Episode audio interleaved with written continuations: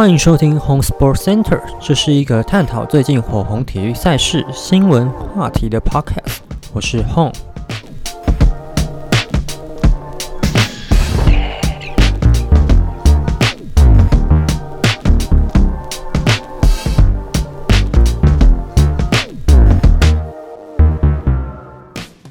欢迎收听 Home Sports Center，这是一个以我自己会观赏的运动赛事，像是棒球、篮球、F1、MotoGP、UFC 的 podcast。每次探讨几则最近火红的赛事新闻话题，提供我自己本身的看法。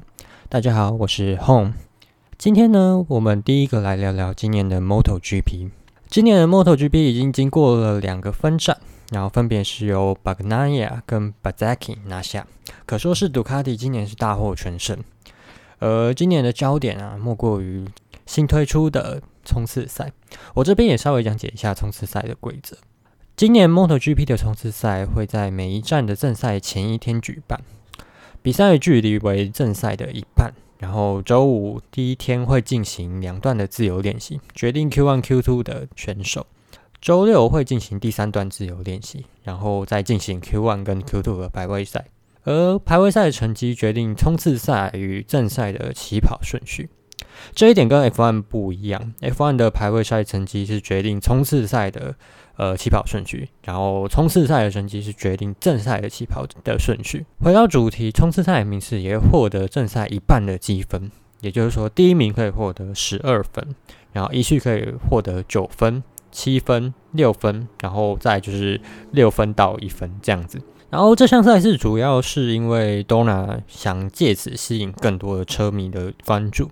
确实啦，就是从 Rossi 退休之后，新一的车手常除了 Marquez 之外，好像比较缺少一个人气的保证。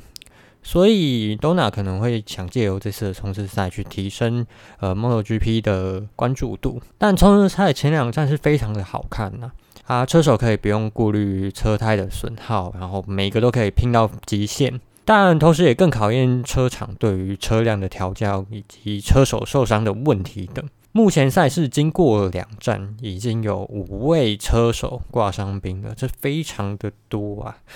然后甚至本田的正常队没有人能够出战阿根廷站，Marquis 跟 Mir 两个人都双双挂免战牌。呃，顺便提一下，今年其实各家车厂的赛车，我自己会觉得落差并没有非常的大。当然，可能是因为场上有八台杜卡迪的关系，所以相对的落差，因为大家都杜卡迪嘛，所以相对落差没有那么大。但其实 Aprilia 跟 KTM 其实都展现不错的速度，甚至 Aprilia 在直线方面还出现比杜卡迪更快的现象。然后雅马哈在阿根廷站也有不错的表现。像 m o b i Daddy，他在阿根廷战期跑的都不错，然后直到他失误为止，但确实还看得到一段落差啦。因为 c o t o r a r o 的成绩确实是没有到之前那么好，可能还需要一段时间去做调整。而 Honda 的方面呢，可能就真的比较需要加油了，因为 Honda 的部分呢，真的好像只在看妈妈 Chris 回归之后才能看到。轰达的极限呐，所以呢，今年我觉得各家车厂的车其实都还不错，所以排名应该会蛮靠近的。今年的冲刺赛，我个人是觉得非常的精彩啊，确实有提升 MotoGP 除了正赛之外的观赏性跟话题性。但相较于 F1 一年只有三场冲刺赛的次数上，MotoGP 第一年实行就在每一站都增加冲刺赛，挑战是真的蛮大的啦。主要问题还是在车厂跟车手的调整时间，相较于之前缩短不少。因为之前有四节的自由练习，而现在的话只剩下三节。就目前来看的话，我自己是觉得存在一些问题啦，可能是 Donna 有点操之过急。我们可能还需要观察几站才知道这样的赛制适不适合 MotoGP 跟车手还有车厂他们来负担。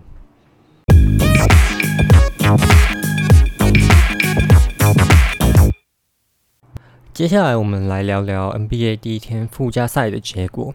东区的七八名之战呢，老鹰中场是以一百一十六比一百零五击败了热火。老鹰将在下一轮对上东区第二的塞尔提克。西区的部分，湖人中场是以一百零八比一百零二击败了灰狼。湖人将在下一轮对上西区第二的灰熊。我们现在谈谈老鹰对热火的比赛。老鹰这场赢球的关键呢，主要在于二波进攻篮板的巩固。整场抓了二十二个进攻篮板，那卡佩拉整场是抓了二十一记篮板，可以说是相当好的数据。因为热火这边呢，整场也只抓了三十九个篮板。老鹰整场比赛基本上是一路领先啊。那热火主要是靠着 Kyle l o r y 十六投十一中，然后六六成八的命中率，其中包含了六记三分球，总共是砍下了三十三分。而他的 hero 部分呢是二十三投十二中，然后砍下了二十六分，但三分球的部分是九投二中，还是个不太及格的表现啊。对 Tyler Hero 来说，呃，老鹰板老鹰方面的板凳 Bodanovich、c d Bay，然后跟 Okangu 主要都有非常好的表现。在先发表现没有到顶级的那么亮眼的情况下，还是带走了比赛。他们在下一轮会对上塞尔提克，但这样的表现可能没有办法达成下课上。这个赛季老鹰队对上塞尔提克五战是五战全败啦。在塞尔提克基本上如果有办法全员出勤的情况下的话，我个人会认为可能是四零顶多四一就会出局了。再来谈谈湖人对灰狼的比赛。在赛前，大家都认为湖人应该有办法轻松过这关。大家也看到 n a s r e e 缺阵，然后 Rudy Gobert 跟 Kyle Anderson 的冲突，然后 Jaden McDaniels 捶墙受伤，基本上禁区只剩下 Kyle Anderson Tows，甚至在此战他还陷入犯规麻烦之中。但灰狼在这战是一路领先，Mike Conley 砍了二三分，Towns 砍了二四分，但关键还是在 Kyle Anderson。他总共是十二分，十三助攻，五篮板，四超节，四火锅。但 Anthony Edwards 受肩伤的影响，十七投三中，还是有影响到比赛的战局。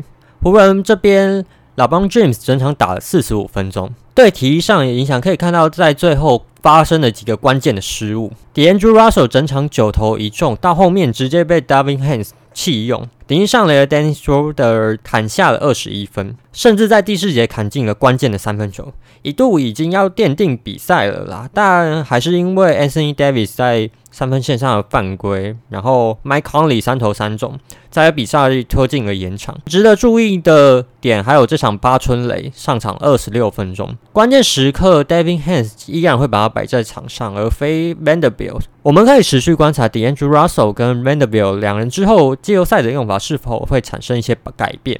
这场比赛非常精彩，但摊开。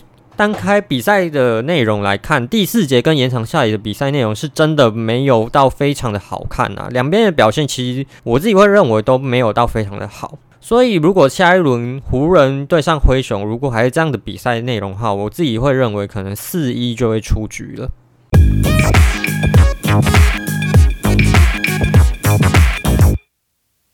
感谢你的收听，我们下次见，拜拜。